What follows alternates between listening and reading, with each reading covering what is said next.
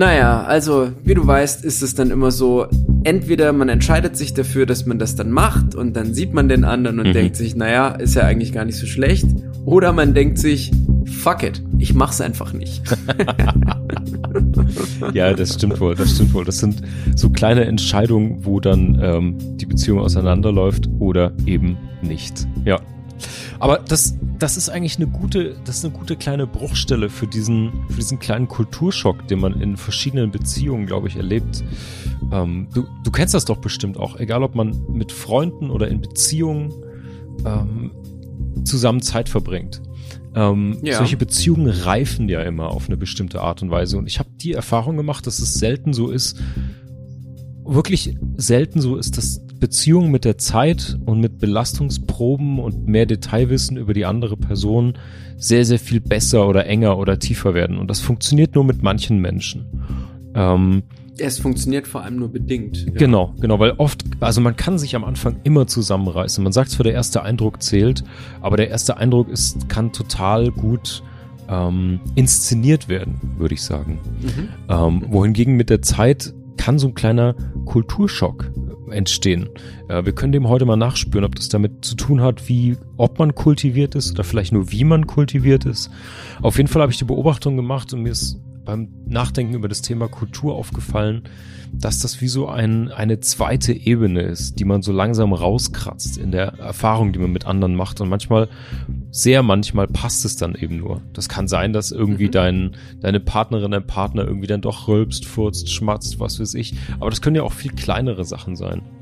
Und ich glaube, das könnte, das ist so ein kleiner Riss, wo man merkt, hey, passt denn die Art unserer Kultur oder unsere beiden Mikrokulturen zusammen oder nicht? Oder spaltet das eher über die Zeit?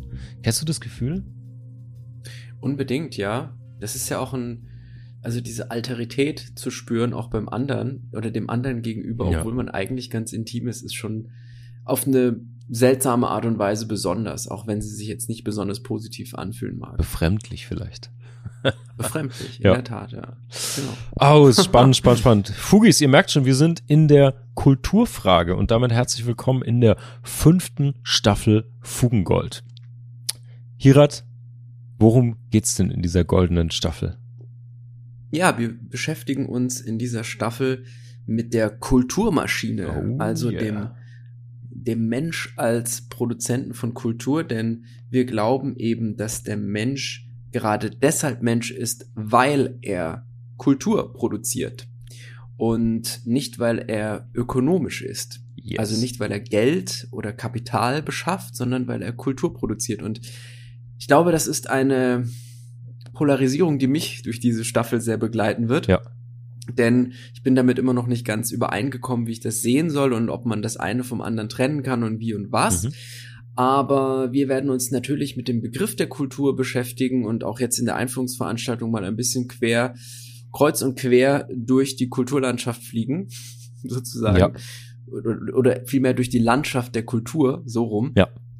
Und wir werden uns mit einigen Leckerlis auch im Lauf der Staffel Oh, ja. beschäftigen. Oh, ja. Es, Willst du die vielleicht mal kurz vorstellen? wir können so einen kleinen, wir können so einen kleinen Ausblick geben. Ja, wir werden in einem Würde ich auch paar sagen, wir- richtig, viel verraten. Na, so, so, so, so ein paar, so eine Handvoll vielleicht. Wir gehen in ein paar wirklich spannende Kulturthemen rein. Von ganz kleinen Rissen bis zu, ja, großen Kontinentalplattenspaltungen, glaube ich, unserer Gesellschaft, unserer Kultur.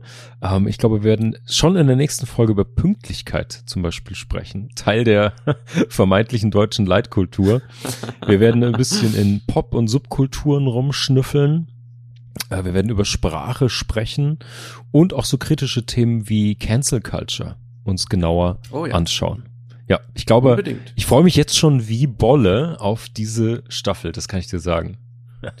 Ich auch. Und ich finde auch unseren Namen so schön, Kulturmaschine. Ja. Und vielleicht sollte man in diesem Zusammenhang sagen, ja, warum Maschine? Naja, einerseits, wir haben ja gesagt, weil der Mensch eben Kultur produziert. Andererseits aber auch, weil der Mensch Produkt von Kultur ist. Ja. Also wir sind auch das, was aus der Maschine herauskommt.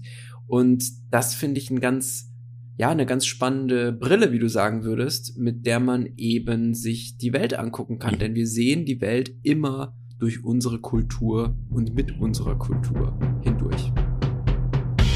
Ladies and Gentlemen, es ist hoffnungslos, aber nicht ernst.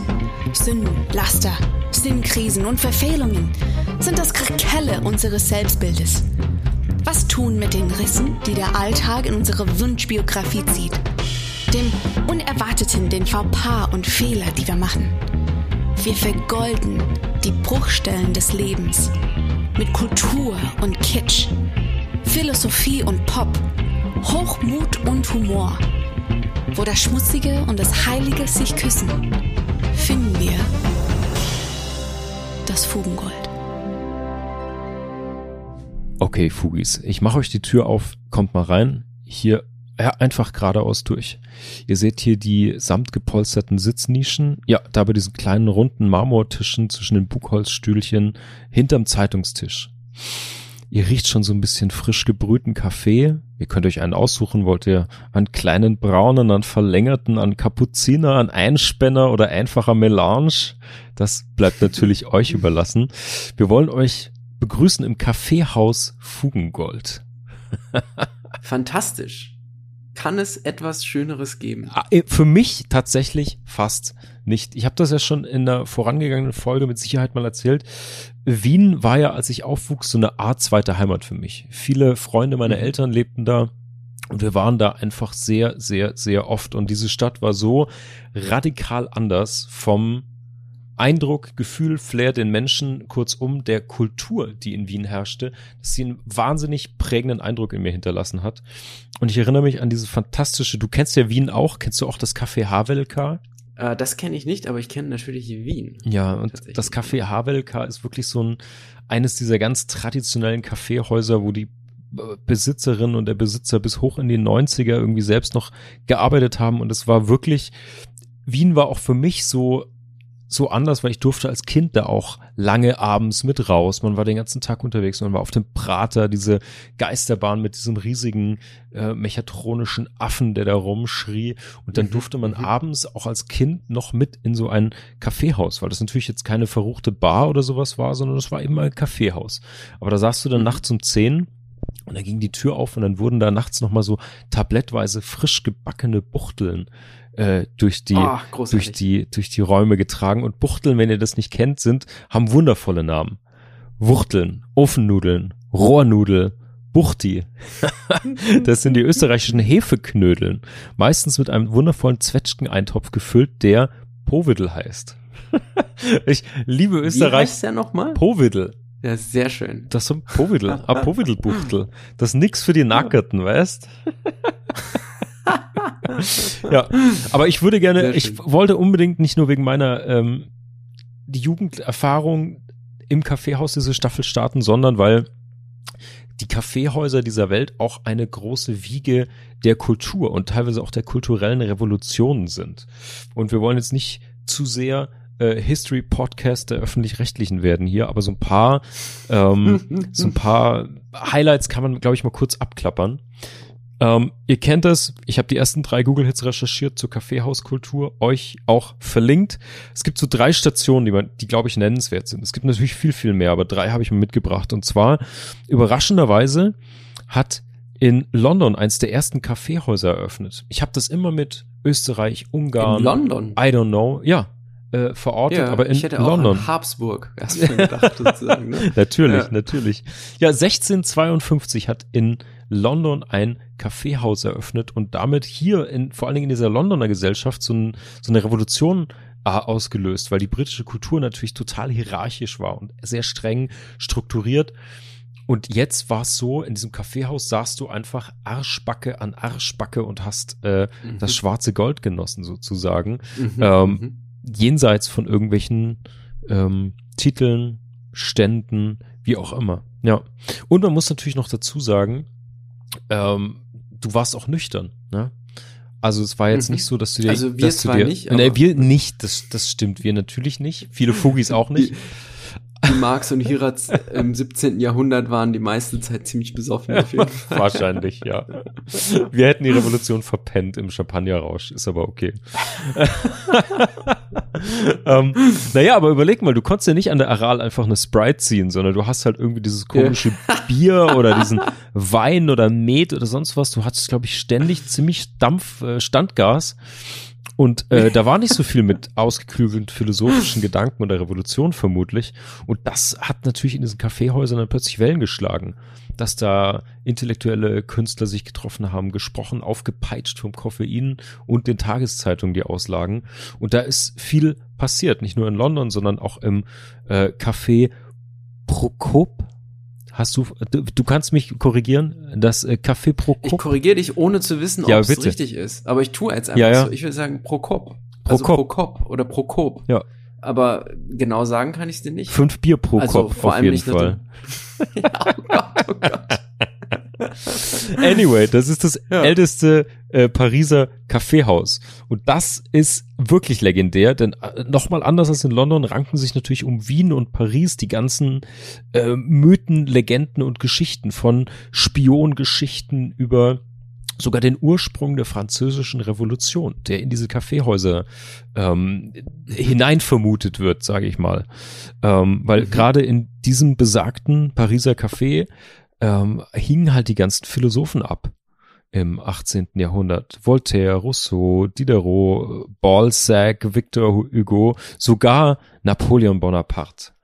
Ähm, und deswegen hieß es, es wird sogar mit dem Grundgedanken dieser französischen Revolution in Verbindung gebracht. Ja, und die letzten Props müssen natürlich raus ans Cabaret Voltaire in Zürich, den Geburtsort des Dadaismus. Was Wow. Mhm. ich, ich habe mir das durchgelesen, ich liebe Kaffeehäuser und es ist aber tatsächlich nicht so einfach. Oder nicht einfach in Worte zu fassen, was vielleicht unseren Reiz daran auch ausmacht. Und ich habe mich gefragt, also Mhm. ich verstehe, warum das damals magische Orte waren. Äh, durch dieses besondere Getränk hier damals noch, durch die Zeitung, durch die Mischung der Menschen, aber auch durch dieses Sitzen, Denken, Reden, diese Entdeckung von so einer Langsamkeit, von diesem Philosophieren, Mhm, von mhm. dieser Diskussionskultur. Und ich habe mich gefragt, was ist denn das Kaffeehaus der Moderne? Weil dass es Starbucks nicht ist, dessen Also- bin ich mir sicher. ja, das ist gut. Da fallen mir spontan zwei Dinge an. Erstmal liebe ich es, dass du immer Balzac sagst zu Balzac, ja, weil das so eine Ja. ganz das typische Mark-Humor der, und der, der brennt sich dann bei mir so ein, ja, und Sehr ich sag gut. das dann auch so, ja, irgendwie äh, von Balzac, also Balzac. Ja. In dem Zusammenhang interessant ist, dass Balzac ja einen unfassbaren Kaffeekonsum hatte. Der hatte einen Ja. Einen ganz, ganz extremen Kaffeekonsum. Da gibt es Berichte von 14 Tassen am Tag und so weiter. Also ganz, ganz extrem. Aber gut. Ganz, ganz kurz Sache dazu verlinke ich einen, äh, ich glaube, es ist ein SNL-Sketch, der ist sensationell, äh, äh, wo Balzac äh, Okay. begleitet wird in einer Tagesroutine und sein ganzer Tag besteht eigentlich darin, erstmal diese zig Tassen Kaffee sich reinzugönnen, bis er endlich anfangen kann, völlig Ach, tattrig zu schreiben. Ja, Ja, geil. sehr, sehr gut. Sehr schön. Ja, und dann also zu dem Kaffeehaus selbst und, und Starbucks. Also Starbucks wird ja selbst schon, ist ja quasi schon, durchläuft ja schon so eine, so eine, wie sagt man denn? Also es wird ja schon verarscht, dass Leute im Starbucks sitzen und an ihrem Roman schreiben. Und eigentlich aber gar nicht an dem Roman schreiben, sondern nur im Starbucks sitzen. Korrekt. Finde diese Kritik sehr schön, weil Starbucks ist so ziemlich das Unpersönlichste, was es gibt, auch wenn man da seinen Namen angeben muss, ja, und da die einmal die Gelegenheit hat, irgendeinen Quatsch zu sagen, also Pumuckl zum Beispiel Ja. oder irgendwie Ja. Professor Doktor irgendwas. Ähm, aber ja, also was ist das Kaffeehaus der Moderne? Ich erinnere mich an daran, dass ich mit meinen Schülern mal ein Gespräch hatte und äh, verwundert war, dass die eigentlich gar nicht mehr ins Café gehen. Ja. Weil erinnerst du dich, Marc, Ja, zu unserer Zeit noch, äh, Ende der 90er und Anfang der 2000er, als wir äh, Abitur gemacht haben, ging's eigentlich immer ins Café mittags, um einfach eine Runde zu schnacken, ein paar Zigaretten zu rauchen. Genau. Und manchmal ist man geblieben und hat sich abends noch irgendwie, äh, also Schön damals waren es ein paar glaube ich Pastis Cocktails, reingestellt ne? oder so, ja. Richtig, genau. Wenn man an der richtigen Stelle in, in, in Karlsruhe war, wo wir beide ursprünglich herkommen, dann konnte man da auch sehr guten Pastis trinken. Wir können, wir können ja, wir können, wir Aber- können ja zurück in die Zukunft einen Shoutout in die Vergangenheit machen ans Übü. Oh ja, Ja, zum Beispiel. Ja, ganz das gab genau, es damals. Ja. Und das war genau das. Die hatten so diese kleinen ah, das gibt es heute auch noch. gläsernen Erker, die auf die Straße rausschauten. Und da konnte man sitzen und rauchen und äh, zusammen lesen und, und grübeln. Ja. Richtig, ganz genau. Ich erinnere mich auch, dass ein, ein Klassenkamerad und ich dort morgens, wenn wir geschwänzt hatten, saßen, Kaffee getrunken haben und Schach gespielt haben Ja. tatsächlich. Ja, ja, ja, ja. J. Punkt und du. Ja, ja, natürlich. Richtig, genau. Ja, also, aber was wäre das Kaffee? Also, das gibt es so in der Art und Weise gar nicht mehr. Diese Kaffeehauskultur ist schon zum Zitat geworden, zumindest, oder das ins, die, ins Café gehen Kultur müsste man in Deutschland sagen, zumindest gegenwärtig und in meiner Bubble. Ja.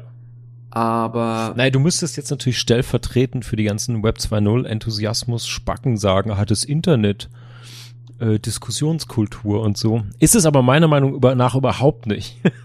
weil, Ja, weil all, ja, ja. weil all das fehlt, ähm, das Persönliche, das sich in die, das, oh, Wahnsinn, ich klinge gerade so wie so ein richtig verbitterter Alt-68er, meine ich so, äh, gar naja, nicht. ohne verbittert, Marc. Aber einfach, ne? ja, genau. Nein, aber ich finde, das Persönliche fehlt in der Diskussion, weil die Diskussionskultur in ganz vielen Online-Foren, Blogs, Social Media ist eben eine völlig andere, die funktioniert gar nicht als Diskussionskultur, sondern als, Ja. als Meinungsdixiklo. Ähm, und ja, also ich weiß nicht, diese, diese Langsamkeit, die so ein Kaffeehaus mit sich bringt und die Intensität auch und die Diversität. Weil das ist auch, wenn du Ja. natürlich Diskussionsforen hast, sind die natürlich äh, gefiltert durch deine Filterblasen und alles andere. Also online, ich glaube nicht, vielleicht kann mich ein Fugi des Besseren belehren, ich würde mich freuen, aber ich kenne keine Online-Kaffeehäuser. Kurzum, Hirat, Nein, das funktioniert nicht. Ja. Ich Ich, habe aber noch was, Oh. was ich noch loswerden muss Ja, in dem ich auch. Du Unbedingt, zuerst. Bevor du, bevor du, bevor du die Segel hisst. Und zwar, mir ist gerade noch eingefallen, natürlich muss man heute sagen, in Großstädten beispielsweise, also jetzt, wenn wir von Hamburg sprechen, gehen auch jüngere Menschen noch ein Käffchen ziehen oder ins Café.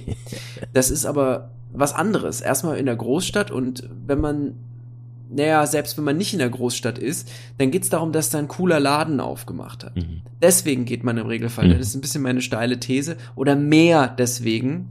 Nicht ausschließlich vielleicht, aber eher deswegen. Und bei uns war das so, dass wir auch einfach in irgendwelche Cafés gegangen sind, die so toll gar nicht waren, die einfach so normal waren. Also ganz Standard, die nicht fancy waren, die keine, kein besonderes Angebot hatten. äh, In der, weder in der Karte noch irgendwie jetzt irgendwie ein Konzert oder irgendwie, was weiß ich, eine Lesung oder sonst was. Das gab es zwar auch und auch das haben wir besucht, aber im Grunde genommen war das so ein bisschen dieses, verzeih, wenn ich sag GZSZ-Kaffee-Ding. Also es ging wirklich um den, um den Austausch, Ja. ja. Es hatte Ja, weniger ja. die, die, äh, die, es ging weniger darum, dass man jetzt in einem tollen Laden ist oder so. Und ich glaube, dass das kulturell, wenn man, dass das eine, eine, ein Mikroriss ist, den man sich angucken könnte. Aber naja, also, du wolltest was sagen. Ich habe einfach überlegt, ob wir unsere Live-Podcast-Reihe, wenn sie ähm, hoffentlich Ende des Jahres wieder Fahrt aufnehmen kann, ob wir die nicht einfach als Kaffeehaus Fugengold an den Start bringen wollen. Das fände ich ziemlich gut. Hm, interessante Idee. Wir brauchen Ja, Venues mit ganz gut. viel schwarzem Kaffee, wo man rauchen und diskutieren kann. Das fände ich nicht so schlecht. Und wie, wie rechtfertigen wir das, dass wir ständig auf der Bühne saufen wie die Löcher? Also das, da muss dann halt Das- Redaktionskaffee nennt Richtig. man das, wenn, Ja, genau. wenn im Becher Rotwein Exakt, ist. Ne? Also exakt. Der Redaktionskaffee, sehr gut. Ja, schön, Machen find wir so. gut, Marc. Okay. Gute Idee. ähm, dann Ja, aber Marc, wir müssen jetzt mal- wir müssen rein. Wir müssen rein. Wir Ja, müssen uns wir müssen mal abseilen so in zur diese Definition vielleicht riesige, wenigstens. klaffende Bruchstelle. Ähm, Richtig. ja. Und das muss erstmal ein Podcast schaffen, den Begriff der Kultur zu erklären, nur mit drei Google-Suchergebnissen. Das sucht schon, sucht schon seinesgleichen. Hold my beer. Also, wir machen das jetzt mal. ich fange mal, ich fang mal im, im, in deinem siebten Bandkreis an, nämlich bei der lateinischen Wortherkunft, ne, von Cultura. Da steckt, ich bringe die nur deswegen an, weil ich finde, da steckt so viel schon drin in dem Wort zu dem, was Kultur, wie wir eingangs schon erwähnt haben, heute auch noch ausmacht, weil das heißt so viel wie Bebauung, Bearbeitung, Bestellung oder Pflege. Und wenn ich an den, Ja, man sagt ja heute noch kultivieren, etwas kultivieren beispielsweise. Genau. Ja. Und- das hat dann auch diesen Produktionszüchten, Herstellen Aspekt. Ja, genau, genau, richtig. Und du, du, äh, ja, wie bei der Maschine eben. Du weißt nicht, ob du Treibstoff oder der Motor bist oder ob du angetrieben wirst oder antreibst. Das steckt da so ein bisschen mit drin. Deswegen finde ich das gut so als ganz, ganz große Klammer, als, als Bruchstelle, als Aufmacher sozusagen. Und jetzt äh, gucken wir uns verschiedene Brillen an, gucken durch verschiedene Brillen, durch verschiedene Folien mal drauf. Also Kultur, so eine erste Annäherung ist ja so ein bisschen alles, was der Mensch selbst gestaltend hervorbringt. Also alles sozusagen, was, was die Natur unverändert macht, ist, ist jenseits der Kultur, aber alles, was wir damit machen, Kunst, Landwirtschaft, Musik, Sprache, Kochen, äh, Wirtschaft, Wissenschaft, Moral, wenn es komplexer werden soll. Mhm. Unterm Strich ist Kultur eben kein Objekt oder auch keine Substanz, sondern im Grunde sind es immer Prozesse.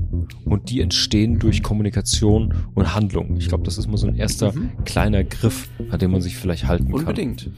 Und ich finde das wichtig, wenn ich da gleich noch was ergänzen darf. Ja, du hast ja gesagt, also das, das, was der Mensch produziert, wenn man jetzt einfach fragen würde, ja, was ist denn Kultur in deinem Ermessen? Die meisten würden wahrscheinlich zuerst und auch zu Recht an Literatur, Malerei, Musik, also Kunst ja. erstmal eigentlich denken. Aber Kunst ist erstmal Kunst. Es kann natürlich ein Bestandteil von Kultur sein, aber die Kultur als solche ist natürlich noch viel, viel größer und Exakt. viel, viel komplexer. Und genau. Also du hast jetzt natürlich viele äh, andere Facetten, ne? Und du hast jetzt Hochkultur, glaube ich, genau. äh, äh, angespielt. Ähm, Literatur, Kunst, Wissenschaft und so. Ähm, kultiviert sein, 18. bis 19. Jahrhundert, ähm, hieß ja auch in dem Fall nur in den Geisteswissenschaften ausgebildet oder mhm. gebildet zu sein. Und ehrlicherweise, das wird ja von Tageszeitungen im Feuilleton heute immer noch so verhandelt. Also wenn Kultur im Richtig, versnobten ja. Hochkulturbereich nur verortet wird, muss man sich da ja auch so ein bisschen an die Nase packen, wenn man in dem Sektor tätig ist als Kulturschaffender, so klassisch in Anführungs Gänsefüßchen will ich bei für Kulturschaffende extra sagen eigentlich. Ähm, ja. Ja, das ist eben aber nur die eine Facette. In Crocs im Unterhemd den äh, Grill anzuschmeißen, ist genauso Teil der Kultur. Vielleicht der deutschen Leitkultur sogar, wer weiß. Ähm, ja. Genau, also ich glaube, darüber kann man sich noch nicht so ganz nähern, außer zu wissen, dass sich das einmal komplett durchzieht. Also vom Fußballfan-Bar sozusagen bis hin ins Operettenhaus, nicht wahr? Absolut, was, ja, schön gesagt. Was ich spannend finde, ist, dass für die Kultur du zwei Begriffe wählen kannst. Und zwar einmal geschlossen und einmal offen. Und das war tatsächlich der zweite Google-Hit. Ähm, mhm. Den fand ich ganz spannend an der Stelle. Also Du kannst ja kulturelle Produkte, Sprache, Religion, was auch immer eben als Kulturprodukt ist, äh, bestimmten Territorien oder einer Nation oder bestimmten Zeiträumen zuordnen. Also das ist äh, ein Teil der französischen Kultur, Austern schlürfen, Champagner saufen. Ähm, oder du kannst sagen, das ist ein, eine Kultur aus dem, in deinem Fall Mittelalter oder sowas, nicht wahr? Mhm. Oder wie wir gerade natürlich schon mit den Kaffeehäusern zitiert haben, 18. bis 19. Jahrhundert, wie auch immer. Also hier geht es so ein bisschen bei diesem geschlossenen Kulturbegriff um diese Grenzziehungen. Das heißt, dass du die immer containerst, also Kulturprodukte in so eine Schublade stecken musst mhm.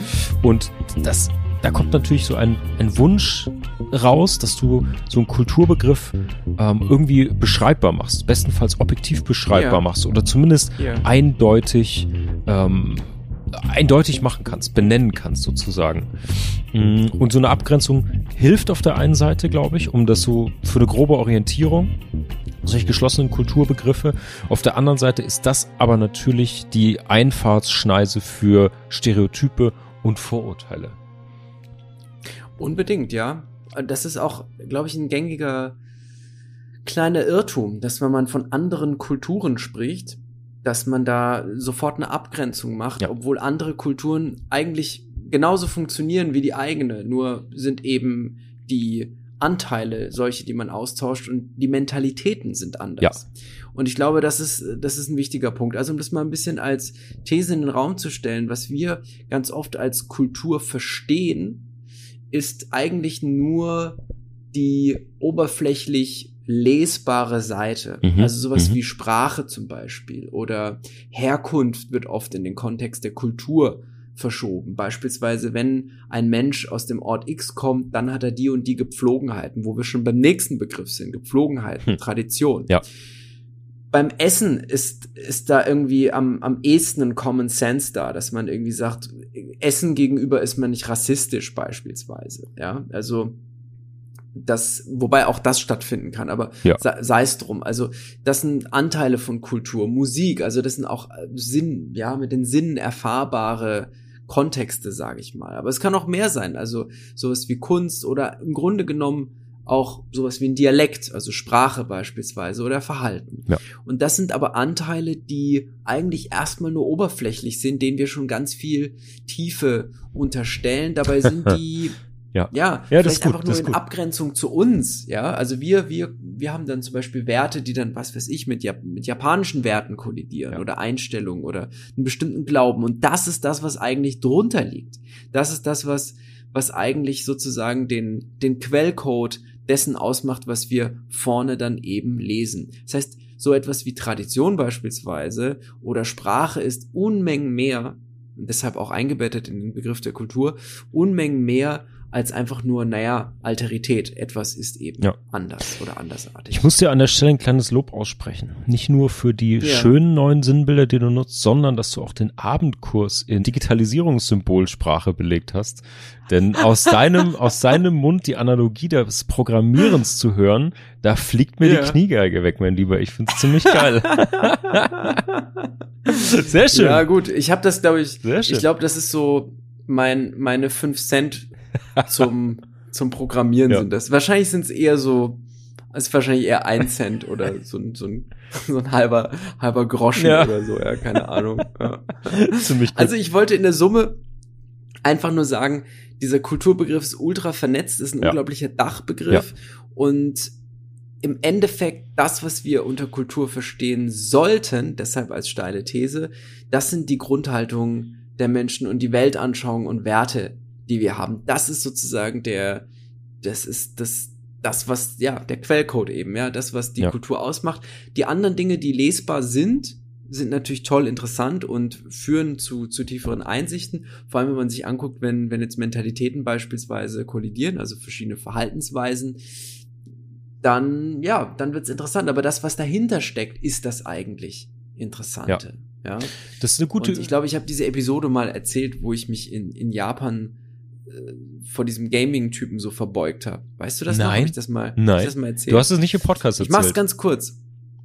Also, wenn ich es noch nicht erzählt habe, dann hau ich es jetzt raus.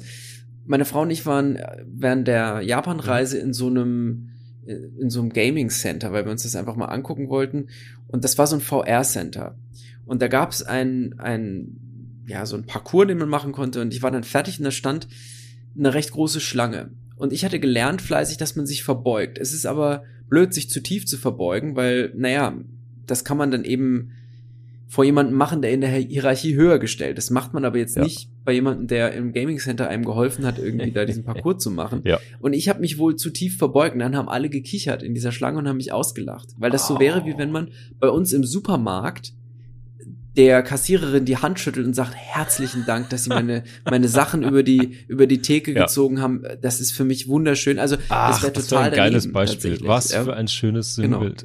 Sehr, sehr cool. Und das ist im Endeffekt nicht das Zusammentreffen zweier Kulturen, sondern naja, es sind zwei Verhaltensweisen, Mentalitäten, die diese Kultur dann eben im Hintergrund haben, diesen, dieses kodifizierte Etwas, was dahinter steckt. Und das ist das eigentlich Spannende. Also das, warum lachen die Leute, ist, also die Interpretation davon, warum diese Leute lachen, das ist eigentlich das, was spannend Ja. ist. Und das wollte ich in diesem extrem langen Exkurs, wollte ich jetzt gerade noch kurz Hirat, darstellen. wir kennen das doch schon. Du bist ein wilder Wallach, man muss sich ab und zu wieder einfangen.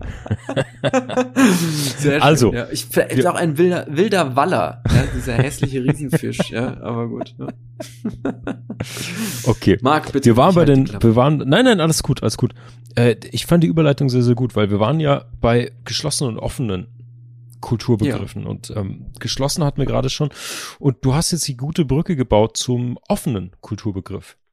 Weil, wie du schon gesagt hast, das ist natürlich alles ähm, im Quellcode sozusagen drin und das löst sich auch immer mehr auf durch Globalisierung, durch ein anderes Mindset, durch Digitalisierung, dass wir so nationalstaatliche Denkweisen und Strukturen haben. Das heißt, Kulturen können, wenn sie offen verstanden werden, auch als äh, beliebige Kollektive Mhm. sozusagen verstanden werden, die vernetzt sind, ähm, die durch Kommunikation oder Handlungen miteinander vernetzt sind und eben nicht isoliert sind.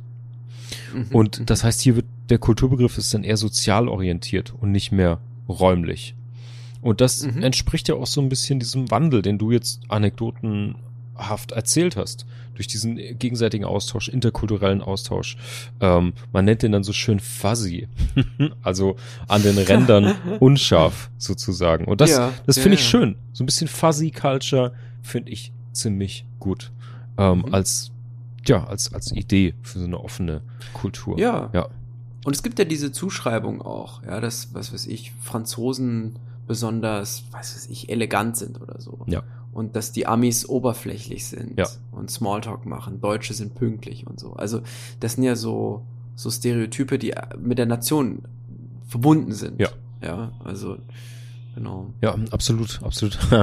ja, ich sehe schon. Nächste Folge Pünktlichkeit ähm, ist ist auf jeden Fall auf dem äh, steht auf jeden Fall auf dem Ding. Ja. Hey, gut. Ey, jetzt haben wir eine Annäherung. Kulturen können offen sein, können geschlossen sein. Ähm, es sind Prozesse, also Kommunikation und Handlung. Jetzt wollen wir aber noch einmal in die Tiefe gehen durch die Sedimentschichten der Kultur, weil es gibt natürlich verschiedene Ebenen von Kulturen. Ja. Ähm, das hatten wir ja eingangs erwähnt. Es gibt natürlich sowas wie ähm, Kultur von ganzen Nationen, wie du gerade schon gesagt hast, mit Stereotypen und sowas. Das wäre eher Kulturkreis.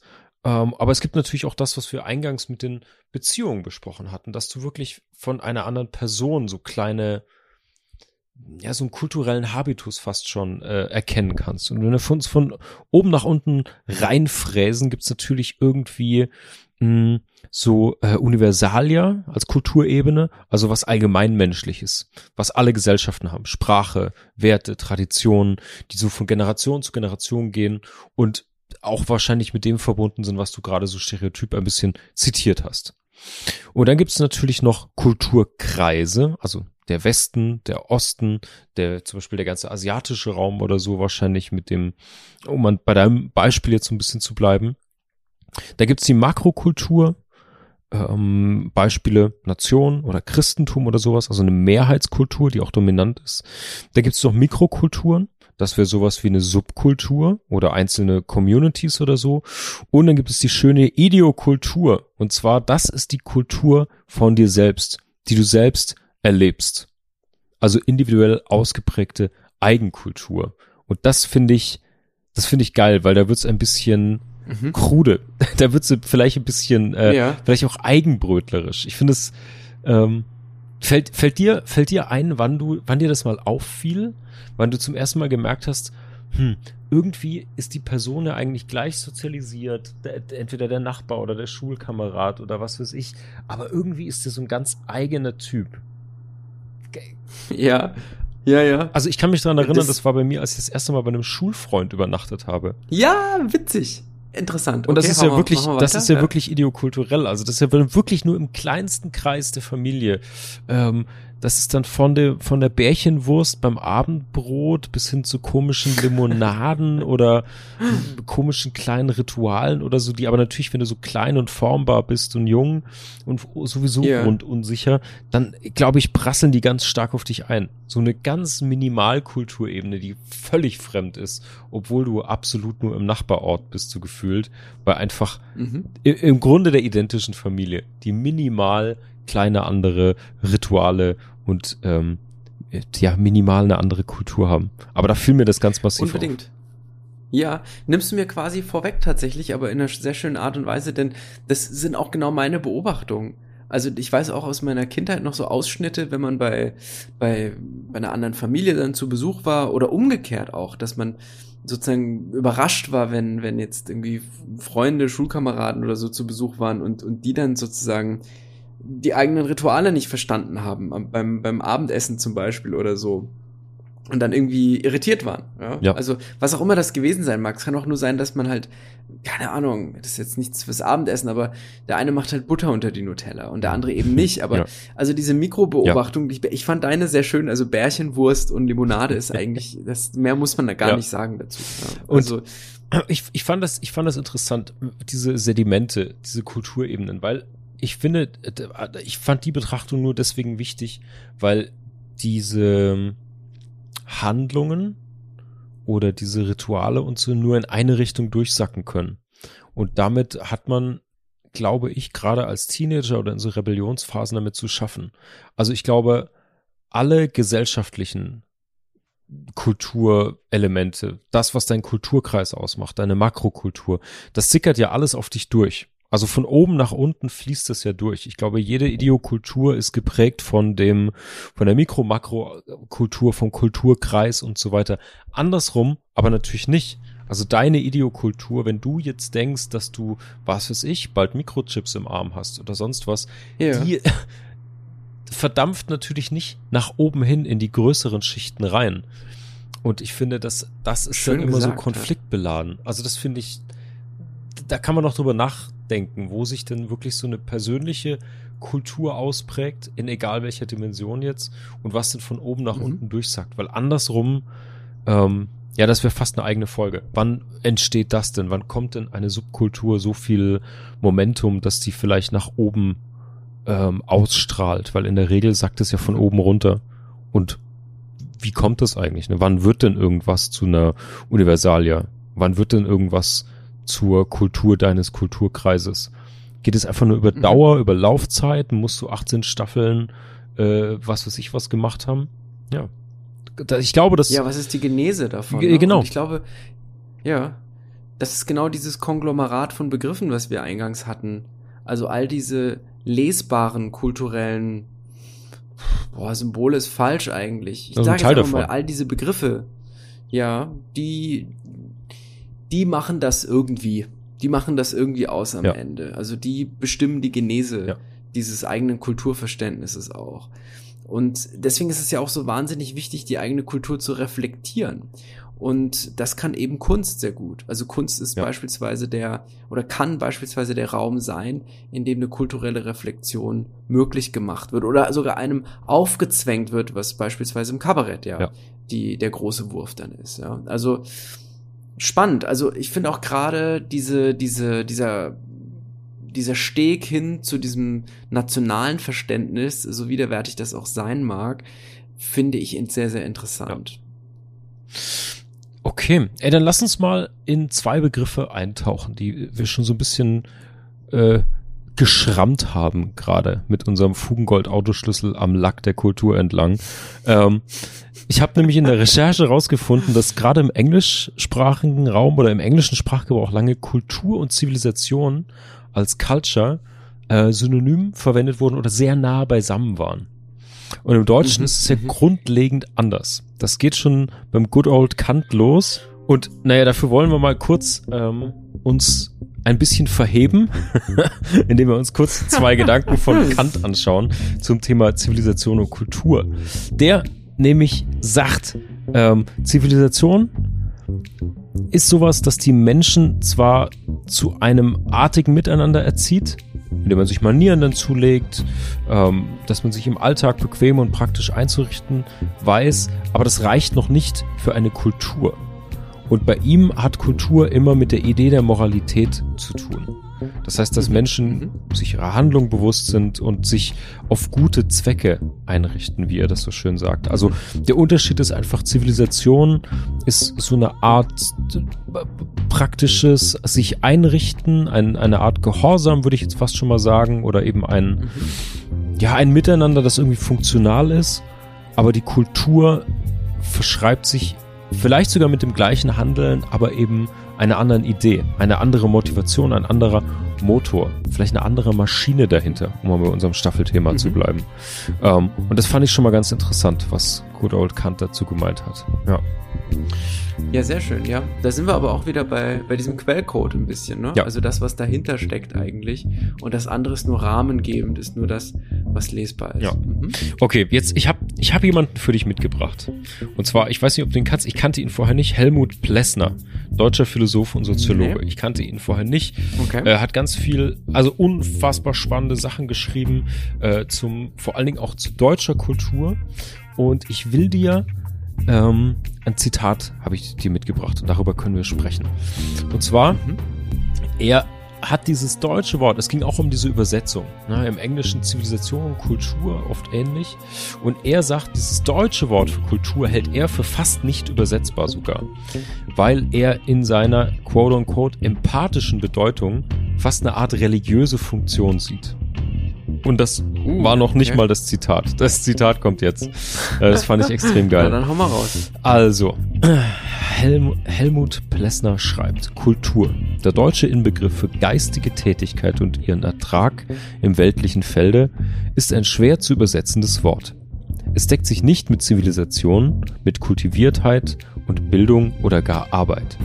All diese Begriffe sind zu nüchtern oder zu flach, zu formal, zu westlich oder an eine andere Sphäre gebunden. Ihnen fehlt die Schwere, die trächtige Fülle, das seelenhafte Pathos, das sich im deutschen Bewusstsein des 19. und 20. Jahrhunderts mit diesem Wort verbindet und seine oft empathische Verwendung verständlich macht. Jetzt kann man das erwähnen kurz, aber auch ausklammern. Er spricht natürlich hier über das deutsche Bewusstsein im 19. und 20. Jahrhundert. Er hat dazu auch spannende Bücher geschrieben. Aber ich finde, ich würde es mal gerne aus diesem Kontext rausziehen, weil er so viele schöne Bilder und Gedanken trotzdem in diesem Zitat hat. Ähm, Mhm. Und ich fand es hochspannend, dass er sagt, Zivilisation oder Kultiviertheit oder sogar Bildung und erst recht Arbeit, das ist zu flach und zu nüchtern und zu formal oder, und das fand ich einen richtig geilen Begriff oder eine schöne Art, das zu sagen, an eine andere Sphäre gebunden. Und das Mhm, mhm. katapultiert, Ja, das, ja, ne, weil das katapultiert Kultur nochmal in eine andere Sphäre, die so ein bisschen, ich weiß nicht, ob die über oder zwischen den Dingen liegt als Kit, den müssen wir mal noch Mhm. nachspüren, aber das fand ich schon mal einen geilen, ja, einen geilen Begriff einfach, das ist eine andere Sphäre, die was Schweres braucht und eine trächtige Fülle hat, oder was er so, also, schöner geht's noch nicht, das seelenhafte Pathos.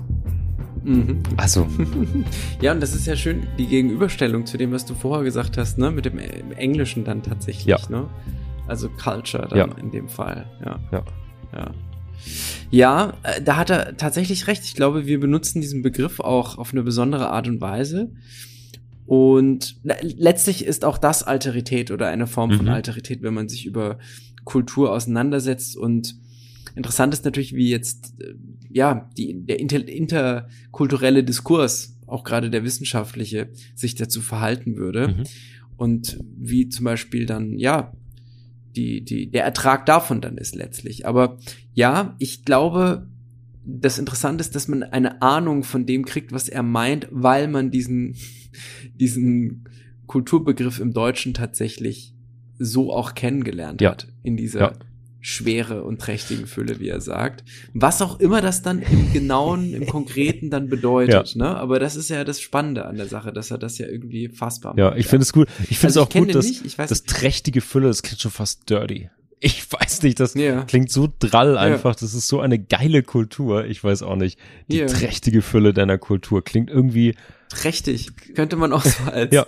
als neuen Begriff re- einführen. Ne? Also Statt wenn prächtig, ja, das Wenn jemand so einen ziemlich Drink, genau, wenn jemand so einen Drink hinstellt und äh, hier, probier mal, wie findest du den eigentlich? Und dann nimmst du einen Schluck und nickst so wohlwollend und sagst trächtig. Das trächtig. finde ich gut. Ja, Das also, ist hiermit beschlossen. Fugis, wenn ihr das nächste Mal wieder in der Bar seid, irgendwann bitte mit, mit geschürzten Lippen und dem geraunsten trächtig begutachten.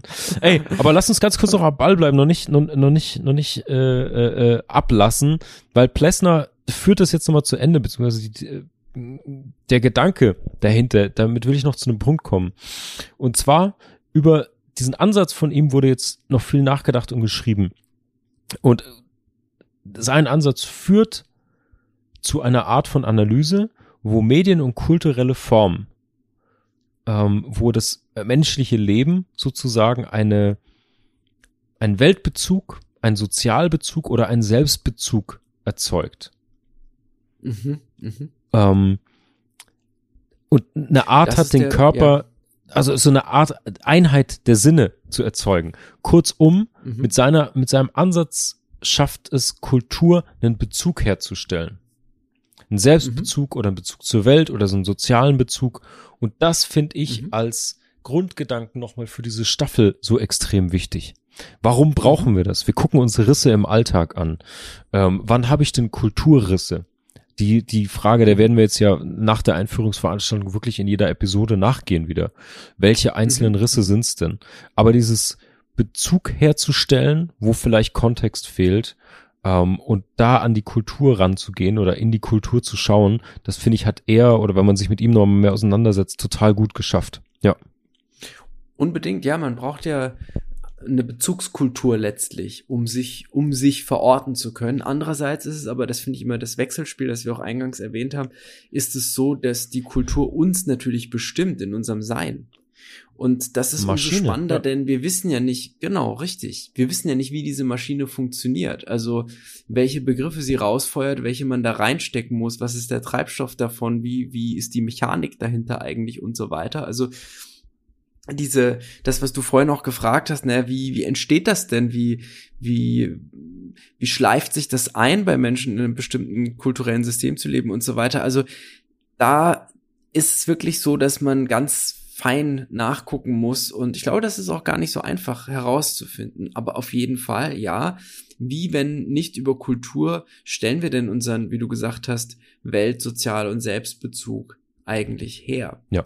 Und Sprache ist natürlich, glaube ich, ja, wenn man von Treibstoff spricht, dann ist wohl Sprache der Treibstoff. Vielleicht ist Sprache auch noch mehr, denn Sprache ist das Instrument, das all diese Unwägbarkeiten und, und Probleme und anschlussfähigen Komponenten, die da in der, in, in der jeweiligen Kultur drinstecken, ja, überhaupt zusammenbringt, ordnet, strukturiert, aber auch vorstellbar macht, ja. transportierbar macht. Ja. Und, ja, und das Besondere ja, ist, finde ich, an dem, an dem, um direkt an einem Bild zu bleiben, mit der Sprache vielleicht auch oder der Kunst, das Besondere an der Kultur ist ja, dass du sie durch die Dokumentation in, sei es jetzt Hochkultur oder, oder ganz rustikalen Traditionen, dass du dir durch das Festhalten und Sammeln und Kultivieren sozusagen mitprägst und vielleicht sogar mit veränderst.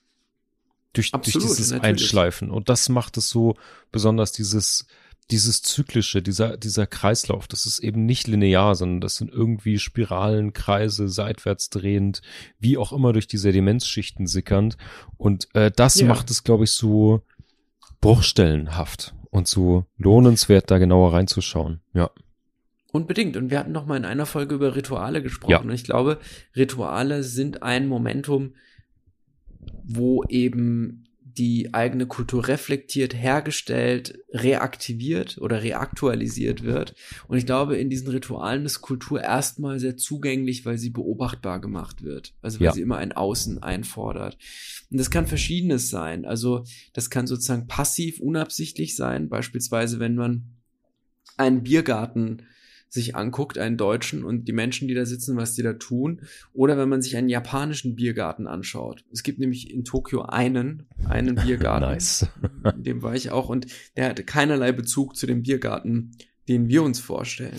Aber und, war, war, war es ein Zitat? Hat es eine Referenz oder ist es nur? Nein. Okay. Nein. Nein, es ist kein Zitat, es ist, ähm, ja doch, es hat eine Referenz, denn, und das ist das Eigentümliche daran, das Erstaunliche ist, dass es draußen ist.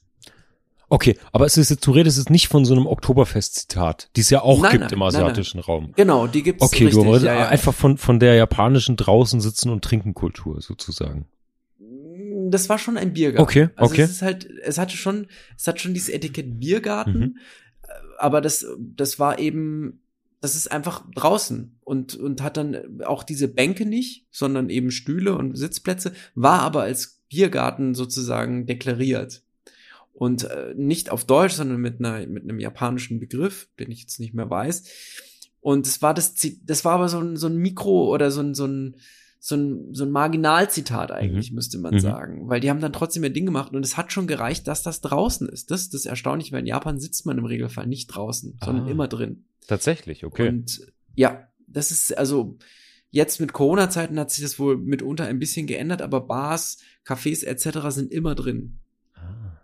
Also es gibt manchmal sowas wie so, so Touri-Stände, da gibt's dann so einen Eisstand oder sowas, da ist man dann schon draußen oder Märkte, große Märkte, wo dann eben alles draußen ist. Aber jetzt so dieses klassische Café, wie es bei uns der Fall ist, das gibt's so eigentlich nicht. Cool, okay. Da sitzt man immer drin, ja. Und das ist gar nicht so schlimm, wie man denkt. Hm. es ist sogar ziemlich geil. Aber egal, okay. Also sehr, sehr ich wollte nur sagen, es gibt bestimmte Rituale, die eben passiv das zeigen oder auch aktiv. Also ein ganz Stereotypes wäre dann, dass man irgendwie irgende, irgendwelche Ureinwohner zeigt, die gerade ihren Gott feiern oder so. Und dann sagt man, guck mal, die tanzen da und machen dies und das. Also das wäre jetzt so das 0815 ja, ja, Zitat ja. tatsächlich. Und da wird aber Kultur lesbar gemacht. Und ich glaube, dass, dass man an die Feinheiten, an die Risse im Alltag gut drankommt, wenn man die eigenen Rituale hinterfragt und versucht, über die Rituale sozusagen einen Tunnel zur eigenen Kultur herzustellen Sehr und die dann gut. zu hinterfragen. Sehr, sehr gut. Ja, das ist, glaube ich, ganz, ganz nett. Hey, da hast du mir zu, zu meiner letzten Quelle äh, eine tolle Brücke oder einen tollen Tunnel gegraben, eigentlich besser gesagt, über die Rituale. Ich bin ein Wurm, ja. Du bist ein fantastischer Wissensmaulwurf. Ähm, Das ist das geilste Kompliment, was ich je bekommen habe. Du sexy Wissensmaulwurf. sehr, sehr gut. ähm, und zwar, das kann ich jetzt allen Fugis ans Herz legen. Äh, ich pack das in die Show Notes. Ist ein, ein, ein Klopper, eine wissenschaftliche Arbeit von Johannes Germ. Ähm, was ist Kultur? Jetzt bitte sag's, Marc. Bitte sag's, ohne den, den feinen Herrn jetzt hier dissen zu wollen, aber mach's einfach nur, weil du, weil es dein, dein Humor ist. Johannes Germ? Das, darauf hast du mich gebracht. Darauf hast du mich gebracht. Oh, Oh, holy schön. moly. Ja, auf jeden Fall an der Uni Hamburg hat er das geschrieben.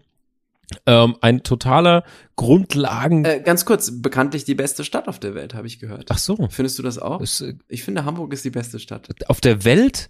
Ja, Natürlich. Nach Tokio. Ja. Oder mit Tokio. das, ja. ist, das ist korrekt. Nee, es äh, lebt sich ganz gut dort. Ich denke auch, ja. Ja. Anyway, Also, Miss- was hat er gesagt? Verzeihung. Alles gut, alles gut. Ähm, er hat drüber geschrieben, wirklich ganz, ganz ausführlich, was ist Kultur. Äh, und es ist so umfangreich und detailliert und spannend, wie der Titel das vermuten lässt. Ich habe nur mal so ein paar Zitate rausgepickt, um noch ein paar Brillen auf den Tisch zu werfen ähm, für diese Bruchstelle. Ähm, grundsätzlich, das hatten wir auch gerade schon ähm, festgestellt, dass Kultur ja sozusagen programmiert wird. Deswegen hat mir deine Programmiersprachen äh, Anekdote oder dein Sinnbild Ah, vorhin so okay. gut gefallen. Ähm, Mhm. Werte sind ja unter anderem der Kern von Kultur. Wie du gerade schon sagtest, Rituale, Zeremonien. Ähm, die Helden, die wir uns als Vorbilder nehmen, sagen ganz viel über unsere Kultur. Äh, da können wir gleich noch mal ein bisschen reintauchen. Ähm, aber natürlich auch Symbole. Und die können auch ganz trivial sein. Das können sprachliche Symbole sein. Das kann aber auch Mode sein oder die Drinks der Saison sozusagen. Und diese Programmierung finde ich, finde ich spannend, weil das ist das, was wir gerade schon hatten. Durch den Ausdruck wird die Kultur halt geprägt und geremixed, gesampelt, verändert auch wieder. Ähm, und ich bin über dieses Helden als Vorbilder gestolpert. Äh, wir hatten schon mal über die Poster in unserem Kinderzimmer gesprochen.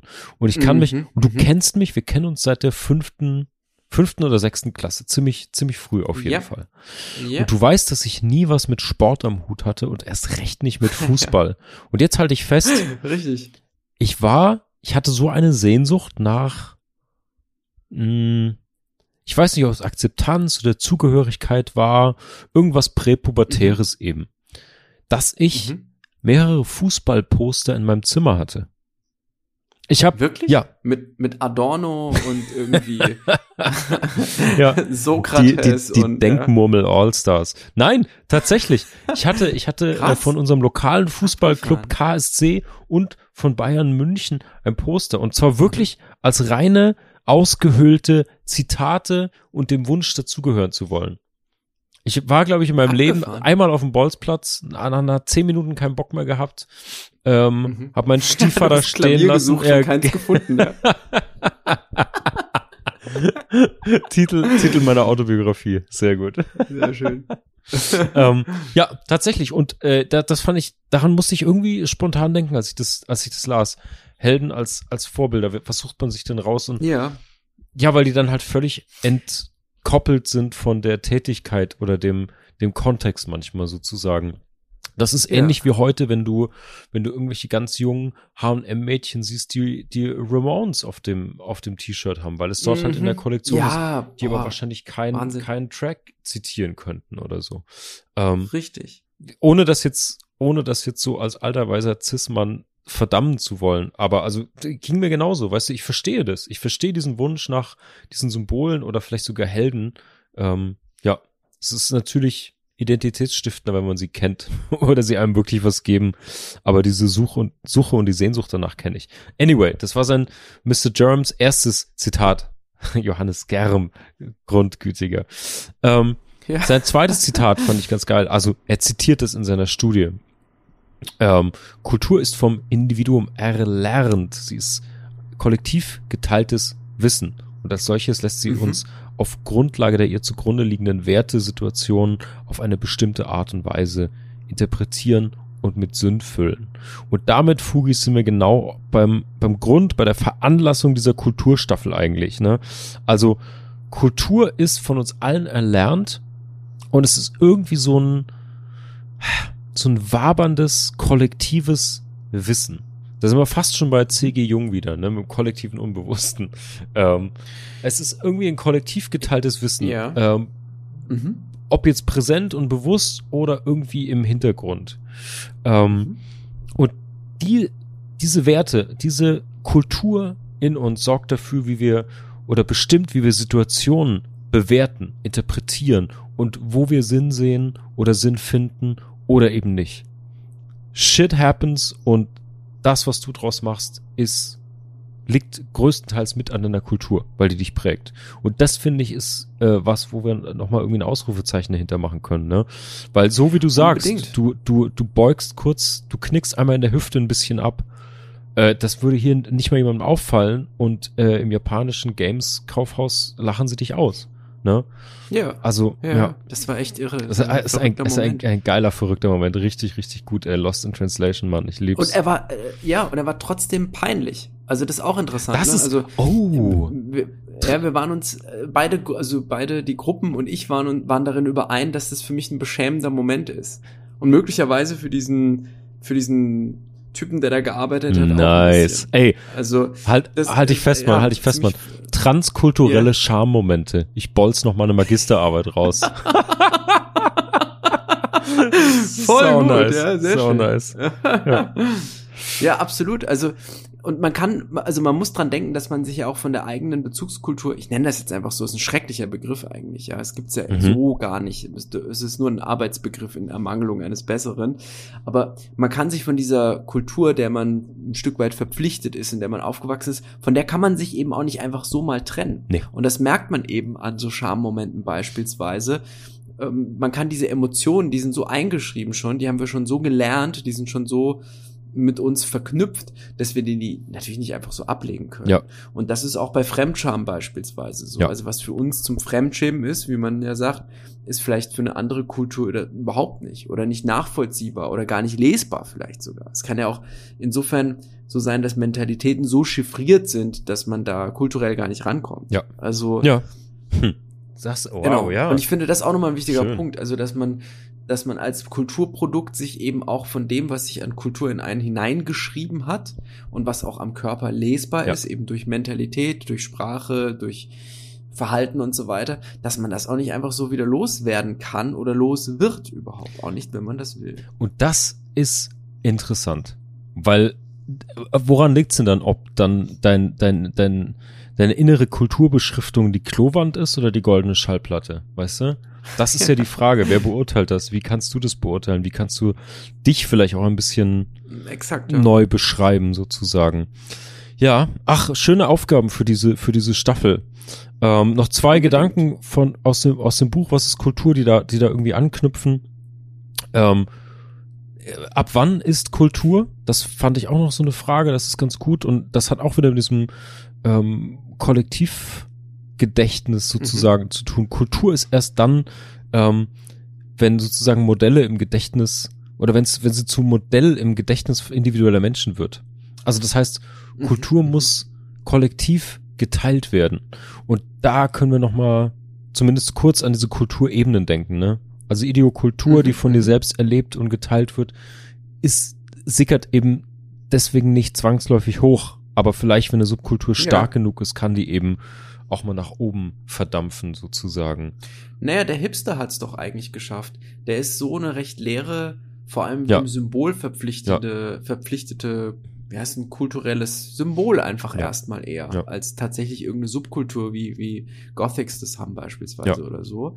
Und der wurde ja hochgereicht bis ins Feuilleton tatsächlich. Und ist inzwischen ja schon wieder verschwunden, vielleicht noch als modisches Appendix irgendwo noch vorhanden, Ja. aber im Grunde genommen ist der eigentlich weg. Und auch da waren sich alle immer einig, auch die Hipster selbst, die nie sich selbst als Hipster bezeichnet haben, weil das nicht ging einfach, weil es immer eine Aus Zuschreibung von außen war. Da waren sich alle darüber einig, dass man das nur reproduzieren kann, indem man ständig drüber spricht, ist also, wie du gerade gesagt hast, kollektiv teilt. Ja. Schau mal, der Mann mit der Mütze, der das Müsli frisst, ist ein Hipster. Oder schau mal, sie, die sie da sitzt und ihren Jutebeutel gerade einem guten Freund zeigt, ist eine, Ja. eine Hipsterin. Ja.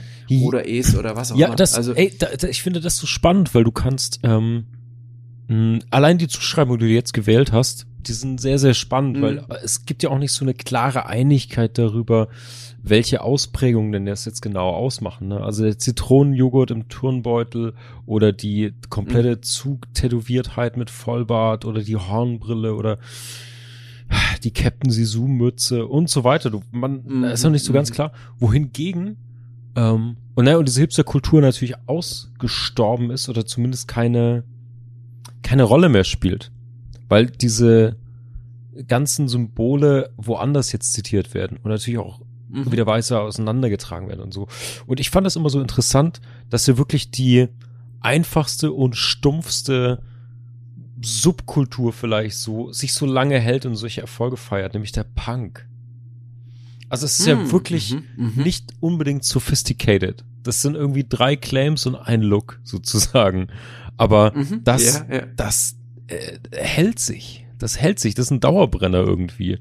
Und bis heute und wird immer wieder gesampelt und immer wieder aufgelegt, sei es jetzt in der Kultur oder als, als Mode, Ausdruck oder. Aber schon nur noch, nur noch in unserer, in unserer Generation, Marc. nee, also nee, nee. Glaube ich nicht, glaube ich nicht. Also ich lese auch immer wieder Also- in den, jetzt Mhm. gerade bei, bei jungen Künstlerinnen und Künstlern, also im Musikbereich, da spielt Punk trotzdem immer wieder eine Rolle. Und zwar eben als, weil es ja eben Abgefahren, nur okay. diese, es ist ja nur Anarchie, es ist ja nur Umsturz sozusagen. Mhm. Von Sid Vicious bis Billie Eilish, die auch mal irgendwie mit einer Art Punk in Verbindung gebracht wurde. In der Art zu, was weiß ich was, Musikvideos zu machen oder so. Mm, Mhm, mhm. Ja, naja, da Das heißt, können wir da noch hat mal eine- so hinschauen. eine Diskursverschiebung eigentlich stattgefunden, ne? weil der Punk in seiner ursprünglichen Mhm. Form ja schon was sehr tatsächlich politisches auch in sich trägt und auch was sehr ja ästhetisch Mhm, ist mhm. auch mitunter. Vielleicht, Aber gut, ja, ja, weiß ich nicht, vielleicht habe ich jetzt auch zu Mhm. viel, das können wir ja mal diskutieren in den nächsten Folgen. Wir kommen ja noch zu Popkultur und über- Subkulturen. Und, Ja, da, oder? Also das ist doch was. ja, Da, da, da kommt der Punk nochmal zu Besuch. Sehr, sehr Ja. gut. Naja, letzter, letzter, mein letzter Gedanke für heute ist eigentlich nur, dass wir so Kultur als Sinnkonstitution, und ich fand das, fand das Wort so schön, ähm, Mhm. Kultur als Sinnkonstitution lesen können. Das heißt, Kultur ist es auch zu großen Teilen, die Handlungen Sinn zuschreibt und es uns ermöglicht, Situationen zu bewerten, weil sie eben kollektiv geteilt sind. Das heißt, unser kulturelles Wissen ist eigentlich so eine Art Filter für Selektion, für Interpretation. Und Mhm. ja, mit dem Gedanken können wir noch mal ganz kurz zurückspulen an den Anfang, ähm, an die ganz kleine Bruchstelle, in der wir heute angefangen haben, nämlich dieser kleine Kulturschock, wenn du mit Menschen viel Zeit verbringst. Und Mhm. dann, wenn man daran jetzt zurückdenkt, glaube ich, kann man das noch mal ganz gut mh, Ich dachte gerade, zurückverfolgen. dass man das auch umdrehen kann. Also dass gleichzeitig auch wieder, also wenn eine, eine, eine Gesellschaft kollektiv sozusagen bestimmte Handlungen vollzieht, also erstmal ganz, sagen wir mal, zufällig, ja, oder im Zeichen der Zeit, also weil bestimmte andere Prozesse stattfinden, entsteht sozusagen eine gemeinschaftliche Handlung Mhm. und die wird dann zur die wird dann zur Kultur. Also so kann sozusagen neue Kultur auch überhaupt erst entstehen, weil bestimmte Menschen bestimmte Dinge Ja. tun, die sie aber zufällig nur als Begriff, weil man es äh, kausal nicht erklären kann. Ja. Naja, ich, das ist ein sehr, sehr Also man kann das guter. quasi auch umdrehen. Ja, es die ist Sinnkonstitution. Total. Ich glaube, naja, es äh, Frage. Ich glaube, was jetzt durch Corona passiert, wird wahrscheinlich unsere Kultur ein Stück weit ändern. Die Gastronomiekultur, ja. die Leider, ja. Clubkultur, äh, die Mhm. Awareness für Hygiene und ähnliche Sachen. Möglicherweise. Ich, vielleicht noch nicht. Vielleicht knallt es auch Ja, wie also ein Korken raus und es wird alles richtig wüster Woodstock Schlammsex Ja. ab 2022. Äh, keine Ahnung. Aber Ah, ich- vielleicht ich ist das auch eine das. kulturelle Änderung, ja. Ja, eigentlich, ich muss jetzt noch irgendeine kulinarische Metapher verwenden, weil du hast jetzt heute noch keine. Also du hast hier jetzt Naja, heute mit, mit Wir haben so viel über Rohrnudeln und Buchteln gesprochen zu Beginn. verdammt, stimmt, Also, das hast du gesagt, ja. ja. Ich wollte schon sagen, du hättest sonst in kaltem Wasser gekocht. Das ist äh, Sehr gut. eine, Sehr gut. eine Metapher, die ich gerade erfunden habe, von der ich hoffe, dass es sie noch nicht gibt. Also die klingt, Aber nein, die klingt so gut. Wenn es die wirklich noch nicht gibt, dann haben wir die hiermit ins, ins Leben gerufen. yes. Junge, das, Sehr das hast du mit kaltem Wasser gekocht. Das ist super. Ja, die klingt, absolut. die, im Zeichen Ja. der Fugologie Fugu- nennen wir das jetzt. ja, das ist ja, Ja. unsere Disziplin oder unsere eigene Wissenschaft, Ja. die Fugologie. Fugologie. Und ja, Drei, drei Google-Suchergebnisse, zwei Mikrofone, ein dickes Ego. Fugologie. Mega. sehr gut. Also, wir haben jetzt den Wow. Fächer mal aufgemacht, Ja. Marc. Ich denke, wir, wir könnten stundenlang noch ganz viele andere Bereiche, die wir jetzt gar nicht ansprechen konnten. Also, die ganze Staffel wird nicht ausreichen. Wir könnten nicht, es würde ein ganze, ein Podcast würde dazu nicht ausreichen und auch eine ganze Armada von, von Podcasts würde nicht ausreichen. Kultur ist nicht in seiner Gänze erklärbar und umso schöner ist es eben, sich die, die Rosinen oder das, was wir als Rosinen erachten, rauszupicken. Und da haben wir doch jetzt schon eine ganze Menge aufgemacht und wir werden das noch weiter multiplizieren in den kommenden Unbedingt. Folgen. Unbedingt. Ich freue mich wirklich, wirklich sehr auf diese Staffel. Ich freue mich auf jede neue Staffel, aber äh, zu Kultur lecke ich mir tatsächlich jetzt schon die Finger. Das wird irgendwie hochspannend. Und ich bin, bin auch gespannt, ob Ich dachte, die, du sagst was Ekliges jetzt. schön, schön, dass du Leck ich schon, die Laternenstange oder so. Ja. schön, dass du schon so in der Hab-Acht-Stellung bist, immer wenn ich, immer wenn ich zu so einer Analogie ansetze. So wollte ich das haben. Ja, Fugis, ich bin gespannt, was ihr dazu meint, ähm, ob ihr weiterhin so fleißig seid. Ich glaube, ja, ich glaube, diese Staffel bietet sich an, mal wieder mitzudiskutieren, mitzudenken, ähm, Fragen zu stellen, Anregungen durchzuschicken. Wir freuen uns über DMs und E-Mails, auch wenn sie manchmal absolut irre sind. ähm, ja, das, das war die Einführungsveranstaltung zum Thema Kulturmaschine. Ich bin gespannt. Bisschen Treibstoff für euren Kulturmotor. Ähm, ja, wir freuen uns über euer Feedback und sind nächste Woche wieder für euch da und da schauen wir uns eine besonders spannende Bruchstelle an, gerade hier in Deutschland, nämlich die Bruchstelle der Pünktlichkeit. Yes. Fugis, wir hören uns nächsten Freitag. Das war's für diese Woche. Wir hoffen, wir können einige Bruchstellen für dich vergolden. Schicke uns gerne deine Fragen und Gedanken per E-Mail oder DM. Wenn dir unser Podcast gefällt, kannst du auch Patreon unterstützen. Mehr Gold gibt es auf www.fugengold.de und überall, wo es gute Podcasts gibt. Cheerio, Fugis! Der Kultur- und Wissenspodcast Fugengold wird produziert vom Sweet Spot Studio.